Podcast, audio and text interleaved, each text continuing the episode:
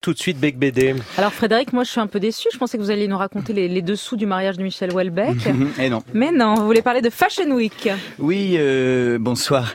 Euh, revenons, à, revenons à des choses plus légères, euh, la mode. Et cette semaine, le truc à la mode, c'est démissionner du gouvernement de la France.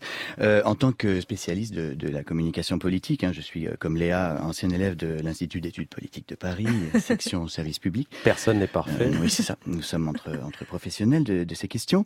Je voudrais Udada de Robert Rue pour Oui, rendre tout à fait. présidentiel. Bien sûr, j'ai travaillé pour, pour euh, le Parti communiste français. Bien, alors donc je voudrais donner quelques conseils mesurés et pondérés aux, aux membres du gouvernement actuel.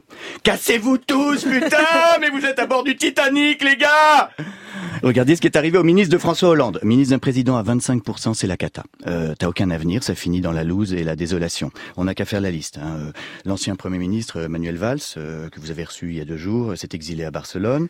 Najat Vallaud-Belkacem bosse chez Ipsos, hein, où elle est obligée de poser aux gens des questions euh, sur les gens qui l'ont battu. Imaginez le cafard. Euh, Michel Sapin, qui a aussi été Premier ministre, euh, ben maintenant il travaille comme conseiller dans le bureau de François Hollande. C'est lui qui organise le planning des dédicaces. Euh, Myriam El Khomri. Vous vous souvenez de Myriam El Khomri, Augustin Oui. Ah oui, voilà. Et ben le dernier truc qu'elle c'est c'est ça, il y avait une loi, des manifs, tout ça. Eh ben, le dernier truc euh, qu'elle a fait, c'est interpréter les monologues du vagin à Bobino. Voilà. Alors, euh, mesdames et messieurs du gouvernement, suivez l'exemple de Gérard Collomb. Il faut écouter ce que disent les personnes âgées. C'est une phrase de lui hein, qu'il a, il a dit à propos euh, de l'augmentation de la CSG pour les retraités. Madame Nissen, par exemple, euh, retournez en Arles, là-bas il fait beau. Édouard Philippe, retournez au Havre, il y a des, il y a des gros bateaux. Euh, Muriel Pénicaud, retournez chez Danone. Le yaourt, voilà une situation stable. Euh, François Drugy, mais, mais quelle idée de quitter l'hôtel de Lasset et sa cave à vin pour aller dans cette galère. Qui d'autre y a au gouvernement Euh, Marlène Marlène Schiappa Ah non, faut qu'elle reste.